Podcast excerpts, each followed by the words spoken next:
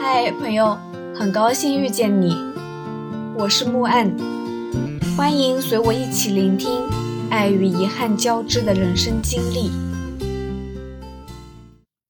第五天，扎达图林，古格王朝遗址，又是赶早出发，大北线几乎每一天都起早贪黑。离开前再次膜拜了港人波奇，下次再见你，不知何年何月了。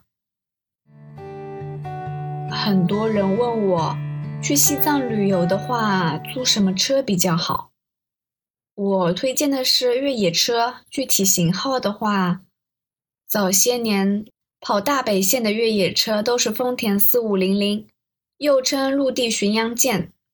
我二零一零年走珠峰，二零一二年走阿里，包括二零一四年重走珠峰，坐的都是四五零零。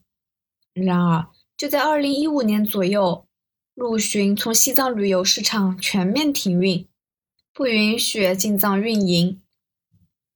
搜了一下，很多说法，有说是因为四五零零系列新车价格太高。而西藏旅游市场上的陆巡二手车均已达到报废年限的，也有说是现在路况提升了，商务车也可以满足运行要求的。土林是岩层经洪水冲刷及风化剥蚀之后形成的一种特殊地貌，既然叫扎达土林，可见扎达县以土林著称。遥望扎达土林，遍地玛尼堆，然后得出一个结论：紫色的衣服拍不出来，还是红色比较醒目。所以旅游出行准备一件鲜艳夺目的红衣服很有必要。千万不要在海边穿海水蓝，沙漠穿沙土黄，雪山穿耀眼白，黑夜穿石墨黑。这搭配的秘诀，我就无私的分享给大家啦。上次来土格王朝遗址，越野车是可以开到土格王朝大门口的，现在不行了。村民们搞了几辆旅游车来，在山脚下就开始拦路，不让车子上去，必须得买个旅游车票，换成旅游车上去。简言之。古格是阿里地区的一个政权，存在了很长时间了。三百多年前的时候，因为内外动乱覆灭消失了。传说中，因为王朝所在的位置很高，又有围墙守护，敌人久攻不下，就驱赶被俘虏的古格人日夜做苦工，试图修建和王宫等高的石塔以攻城。古格俘虏们日夜哀嚎，善良的国王不忍心人民遭到如此的虐待，就主动投降了。投降之后发生了什么，一直没有定论。不过，多数人倾向于认为是个悲剧，说是遗址附近藏尸洞里那些无头的尸骨，就是城破之后被杀的贵族遗骸。还有。当地流传的故事提到，破城之后，嫔妃公主们从高处的碉楼上被扔下去，因为他们都穿着鲜艳色彩的华丽衣服，所以看上去像是坠落的花朵、缤纷的蝴蝶。据说国王、王后和权贵们都住在最顶层。我拼命的往上爬，上气不接下气。嘴里被封灌了十几口沙，爬了半个多小时才到顶。贵族们到底是为什么这么想不通，一定要住顶层，每天爬上爬下不累吗？难道是为了健身？古格的遗址看久了，不仅仅是荒凉，总觉得那些洞窟、风化剥蚀的墙面。还有积满尘土的台阶，写满了心有不甘。你千万别小看这里小小的藏尸洞，藏着很多故事啊！据说里头没有完整的尸骨，都缺了头颅。上一次来，洞口还拦了铁栅栏，隐约可以看到里头零落的尸骨。当年没什么觉悟的我，还在洞口留影一张。这一次，我觉悟有所提高，觉得某些地方还是不留影的好。但是我发现，现在的洞口居然是畅通的，铁栅栏被撤了。在此，我就要严厉的批评景区管理人员了，忧患意识不足啊！有人爬进去也就算了，毕竟那鸡年的味道，我在洞口挨不到五秒就跑了。但是，万一有什么爬出来了呢？第六天，托林寺东嘎皮央石窟群，狮泉河。托林寺始建于公元996年，是古格王朝在阿里地区建的第一所寺庙。我对寺庙兴趣不大，但同车的一位大哥是寺庙迷，逢庙必进，进了必拜。他进庙的时候，我在车上干坐着也不太合适，于是也跟着进去瞅瞅。寺庙不大，门面简朴，里头正大兴土木。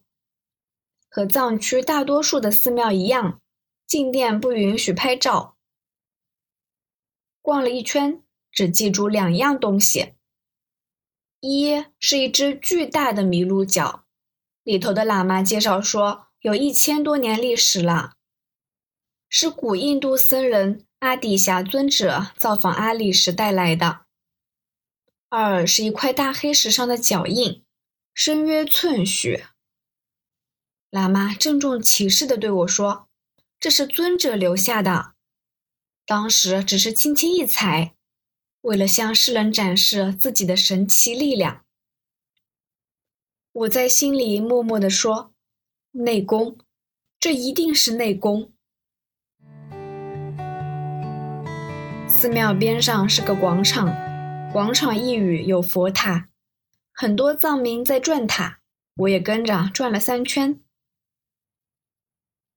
去东嘎皮央耗时长，路差，车子上下颠簸，人在车里晃得头晕眼花。我记得第一次来阿里，没有到过这里。兴许是新开发出来的吧。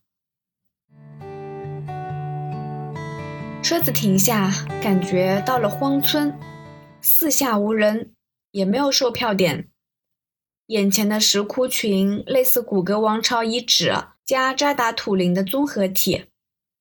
山头一阵一阵飘下舒缓的诵经声。司机指着最高处说：“上头有个老头。”腰里拴一串钥匙，给他八十块钱，他就会打开一个石窟外的小木门，让我们参观里头的壁画。这么大老远来了，不爬一趟，感觉对不住这一路的辛劳。于是又开始了艰难的跋涉，一路都没别人，可能这个景点实在是太偏远，也太寥落了。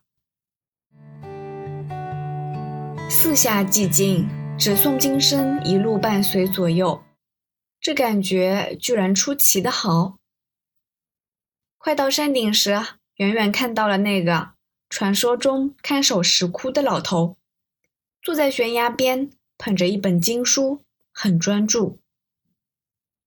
我觉得很唏嘘，也很震惊。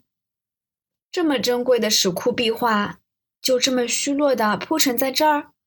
没保安，也没高大的围墙，只交给这么一个羸弱的老者看守，是不是太草率了？万一有不法分子过来抢夺，或者趁着月黑风高撬门偷运呢？周围连个帮着守护、帮忙吆喝、帮忙追赶的人都没有，这些文物岂不是轻易就流失了？顺着悬崖小径一路走到近前，老者才反应过来。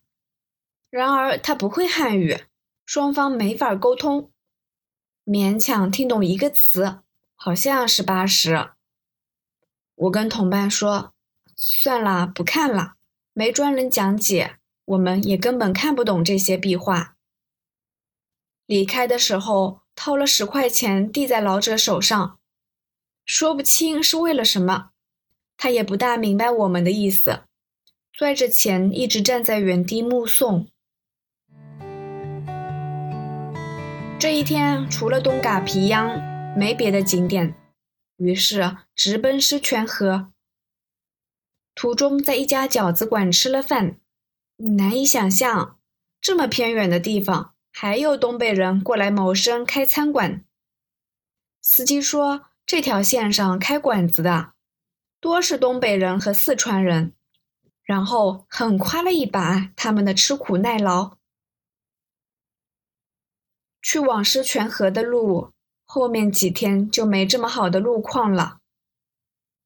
狮泉河是大北线，也是新藏线的重镇，地理位置靠近新疆，维族特色挺明显的。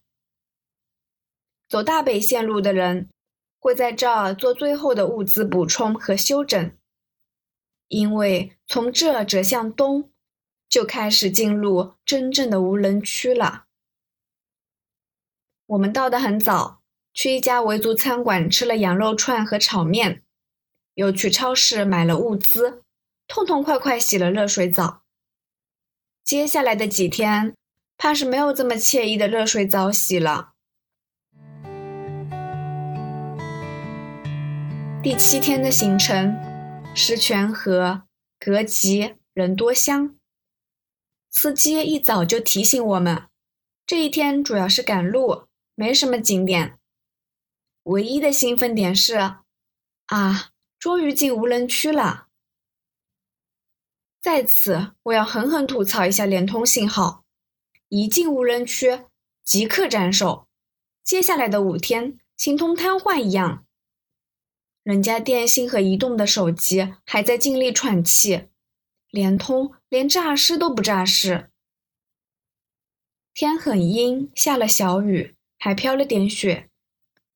路上比前几日更萧索、更空旷，一连几个小时都只有我们这辆车在踽踽独行。盯着窗外看久了，会忽然觉得都市喧嚣以及那些半生的纷纷扰扰毫无意义。这片旷野千百年来如此，千百年后怕是也相同。它不适合人类生存，摒弃人类，人类也摒弃它。下午天气转好，一路寂寥依然，偶尔停车拍照，拍云，拍路，拍没人的世界。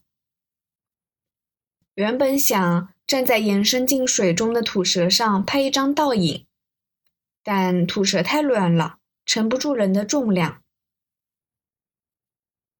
这一晚投宿在人多乡的家庭旅馆，据说这儿只有这一家可以提供住宿的地方，爱住不住吧。